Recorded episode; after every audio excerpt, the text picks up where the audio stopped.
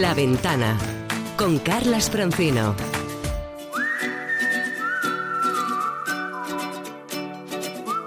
El mejor de los viajes siempre es el próximo. Hey there, let's get away. We sure need a lazy summer day. La ventana de los viajes con Paco Nadal.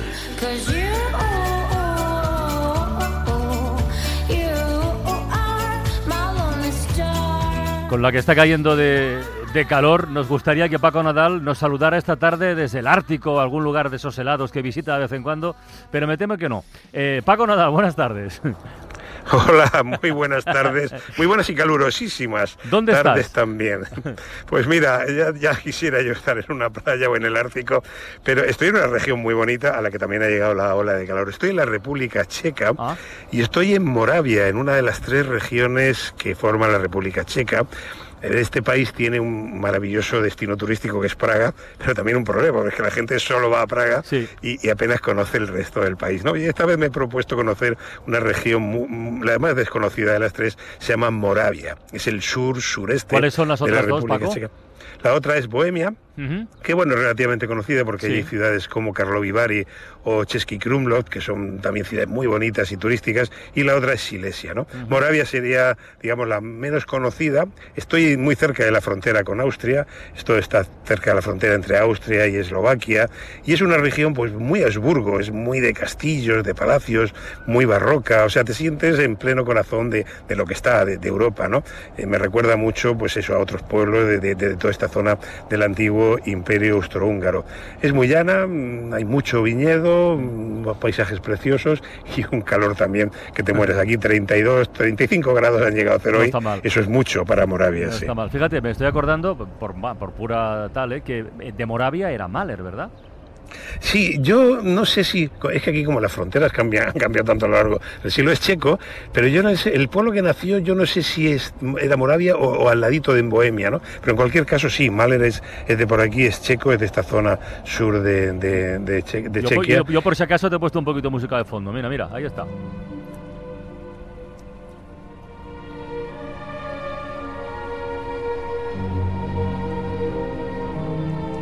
Con la música de Mahler de fondo, a ver, ¿qué has visitado hasta el momento, Paco? Pues mira, esta, como te digo, es una región con muchos pueblos bonitos, muchos pueblos encantadores que han conservado esa arquitectura del 18, del 19, barroca, el romanticismo. He visitado palacios como el de Lemnice, es un palacio neogótico, en este caso de la familia de los Lechtenstein, un nombre que jamás me saldrá, me saldrá bien. Los mismos del país, este pequeñito Sí, que sí, se llama. Liechtenstein. Bueno, pues era, eran de por aquí, tienen un palacio fabuloso en un sitio que se llama Lemnice, que era su casita de verano. En fin, cabe mi pueblo entero ahí. Pero sobre todo, eh, si algo me ha impresionado antes de ayer, estuve haciendo una ruta cicloturista, sabes que yo soy Ay, muy amante bueno. de, de recorrer paisajes en bicicleta, por el mismísimo telón de acero. Porque, como te he dicho, esta frontera sur de Chequia era la frontera también de la Europa del Este y la Europa del Oeste. Por aquí iba el siniestro, la siniestra alambrada del telón de acero, separaba a Chequia, que entonces era Checoslovaquia, de Austria, y es eh, muy cerquita de donde estoy ahora mismo. Y estuve recorriendo ahora, pues mira, para que veas que la historia al final siempre acaba bien, o, o procuramos que acabe bien, esa siniestra línea de alambradas electrificadas en la que murió tanta gente, hoy lo han asfaltado, es un carril bici precioso que se puede hacer con el, bueno, con el placer de tener a Austria a un lado, Chequia a otro, e ir pasando, pues bueno, se pasa por checkpoint, han conservado antiguos eh, lugares fronterizos donde estaba la policía, hay memoriales y muchos carteles recordando a la gente que murió ahí, y es una ruta cicloturista bonita por el paisaje e intensa y, y- y dura por la emoción de recorrer un paisaje, un, un paraje siniestro de la historia tan reciente, tan reciente de Europa. Oye, Paco, si no me equivoco, en la región de Moravia está una de las ciudades, no sé si la segunda o la tercera más, más grande de, de la República Checa, que es Breno, ¿verdad? Eh, sí, está esa, esa ciudad que nunca sabemos cómo pronunciar porque se Breno, escribe Breno. B.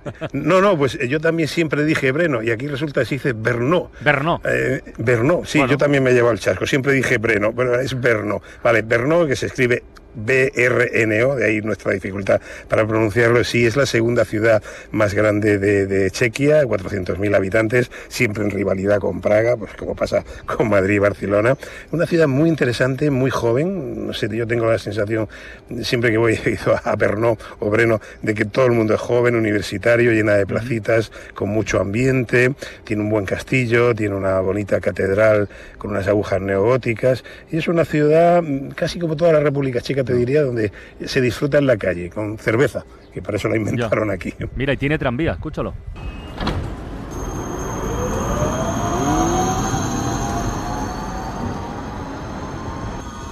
Estamos en la radio. Este Sí, es el sonido del tranvía de Brno. ¿eh? Grabado ayer mismo por la tarde en bien. Un tranvía, las tranvías son evocadores. A mí me encantan las ciudades que han conservado el sistema de tranvías. Ahora estamos recuperándolos allí en España cuando nos los cargamos y en estas ciudades de Centro Europa nunca desaparecieron y ahora es un sistema público de transporte muy útil y muy ecológico por el centro y me encanta el sonido de, de los Oye, tranvías. ¿alguna ciudad más que hayas visitado que quieras comentar de, de Moravia? Pues, pues mira, sí, estoy ahora mismo en Kromerif, que es otra pequeña ciudad de 20.000 habitantes, igual con una plaza preciosa, toda llena de edificios eh, de- de- del 18, y un palacio arzobispal grandísimo, es prácticamente una ciudad, es fue declarado Patrimonio eh, de la Humanidad por la UNESCO, y bueno, para que te hagas una idea de cómo es, muchas de las escenas de Amadeus se rodaron ahí, sabes que gran parte está rodada en Praga, pero aquí en Kromerif también. Y he visitado también otra ciudad muy bonita, que es la otra gran ciudad de Bohemia, que se llama Olomouc, que es también pues, otra ca- capital de otra región de Moravia y una ciudad también llena de iglesias, palacios renacentistas, monasterios. Muy bonita esta zona, ¿eh? me está sorprendiendo mucho.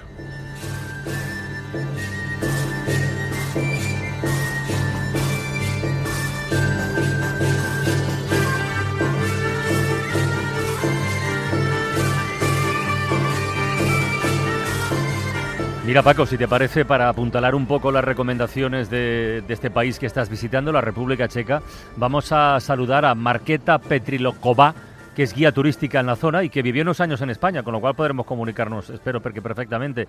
Marqueta, buenas tardes, hola. Hola, buenas tardes. ¿Qué tal? ¿Cómo estás? Oye, ¿Breno o, Be- o Breno? ¿O Brno? ¿Cómo es finalmente?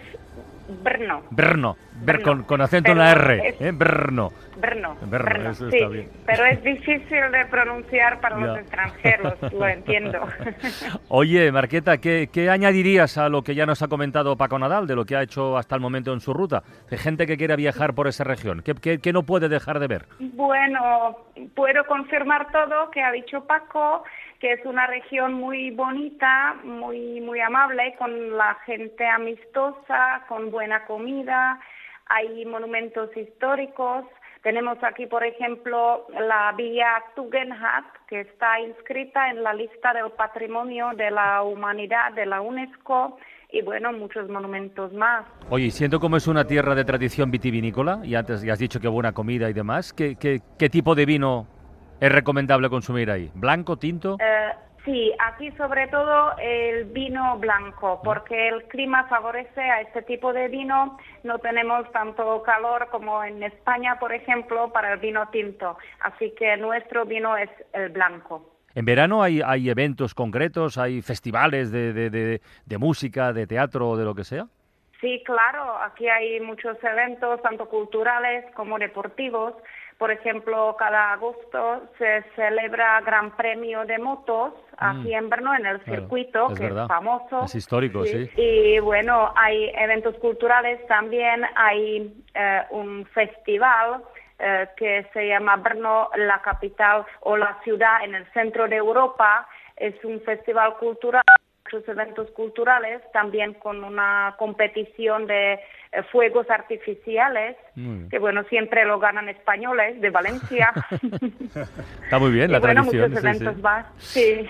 Muy bien, Marqueta. Paco, ¿quieres saludar a Marqueta, decirle algo que Nada, Marqueta, que nada, que muchas gracias por, por su compañía. Estuve eh, el otro día con ella, que es una gran conocedora de Chequia, pero también una gran conocedora de España. Vivió mucho tiempo en Lestartit y Ah, la verdad es que conoce, conoce también muy bien la Costa, la Costa Brava. Y, y un poco apuntalar lo que dice, estando en el país de la cerveza, o sea, la cerveza Pilsen, se inventó aquí en un pueblo que se llama Pilsen, en la cervecería de Pilsen, eh, pues bueno, esta región sur es más de vino, ¿no? Y cosa que se agradece porque a mí me gustan mucho estos vinos blancos de Centro Europa, son deliciosos y, y, y maridan muy bien con la comida fuerte y contundente que hay por aquí. Hay mucha carne, buenas verduras también, pero sobre todo mucha carne. Pues Marqueta, muchísimas gracias por este ratito en la ventana. Un abrazo muy grande. ¿eh? De nada, hasta luego, adiós. adiós.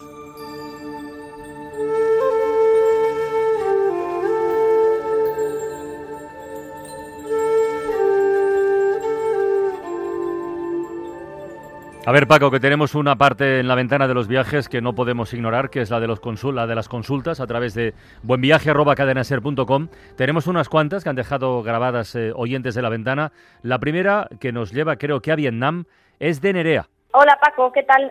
Soy Nerea, llamo de Donosti. Bueno, somos tres amigas que queremos hacer un viaje a Vietnam.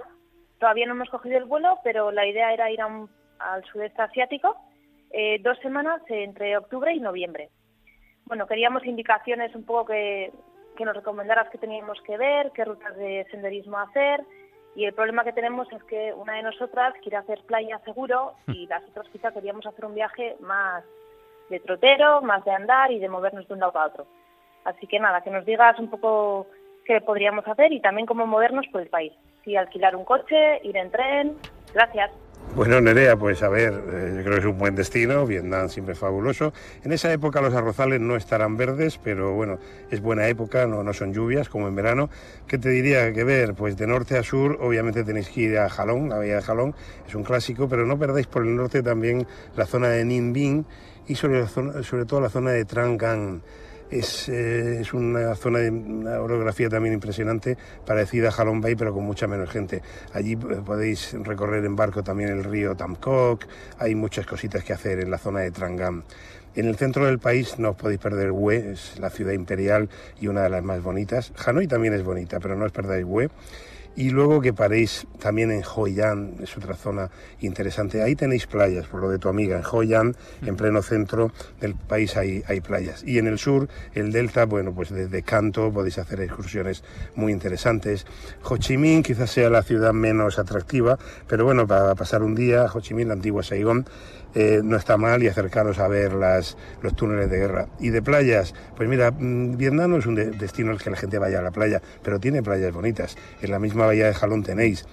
En la zona central, en Nha Trang, hay playas muy bonitas. Y si queréis eh, terminar el viaje en el sur, desde Saigón se puede ir a Phuco, es un sitio, o a la zona de Pantiet, que está por, por carretera, a 200 kilómetros de Saigón. En Pantiet tenéis muy buenas Claro. playas. Paco, y lo de, lo- es- lo de alquilar el coche que te preguntaban, ¿qué te parece? Ah, es complicado conducir por Vietnam. ¿eh? Yo me movería en transporte público. Hay un tren que va de norte a sur y luego yo me movería en transporte público. Vietnam está lleno, o sea, si son 52 millones de habitantes, son 52 millones de motos a la vez en la calle en el mismo sitio donde estás tú. Entonces es complicado. Se puede alquilar un coche, pero ojo, ¿eh? conducir allí. Es, es un máster en conducción. Es- yo lo haría en transporte público, bien. Nerea. Muy bien, venga, vamos vais a- a ir, vais a ir más, más libres, más tranquilas. Vamos a otra consulta.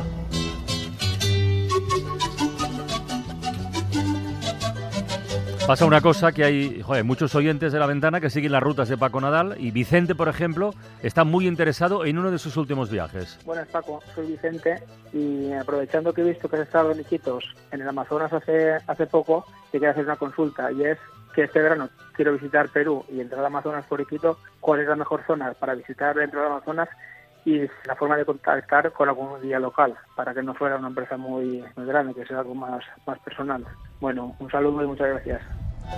¿Qué te parece, Paco? Pues, pues nada, como dice Vicente, es que me pilla fresquito porque acabo de, de volver del Amazonas. He ido casi de- del Amazonas a Chequia directamente. Pues mira, yo te diría, eh, Iquitos es una muy buena zona para ver el Amazonas, es la, la- puerta de entrada.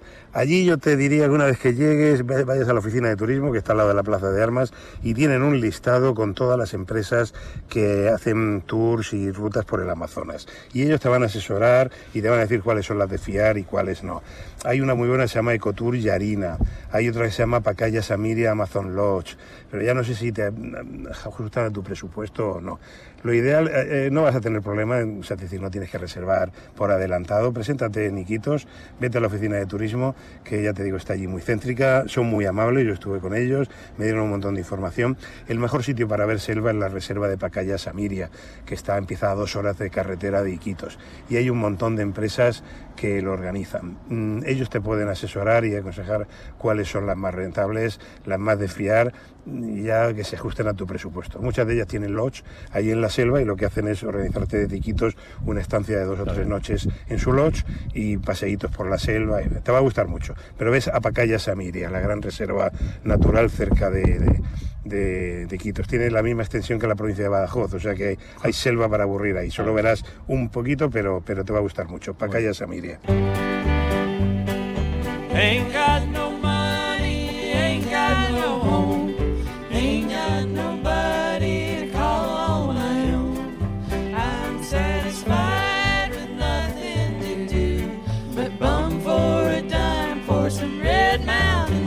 Ventana de los viajes la cerramos siempre con una recomendación para el fin de semana que lleva la firma de Paco Nadal y últimamente está con el ojo metido en el, en el vino.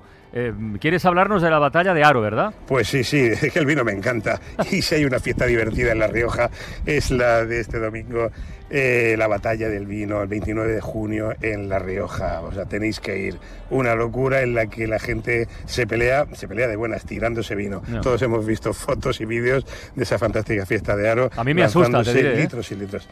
Bueno, si vas bien preparado y con Ya. una gafa así, y, y- y la ropa que lleves es para tirarla, es una fiesta divertidísima. Oye, ¿cuál 29 es, de cuál es el origen de esta batalla, Paco? Viene por San Pedro y, y tiene sus orígenes en, en- en- en la, historia de, de- de- de- eh, medieval.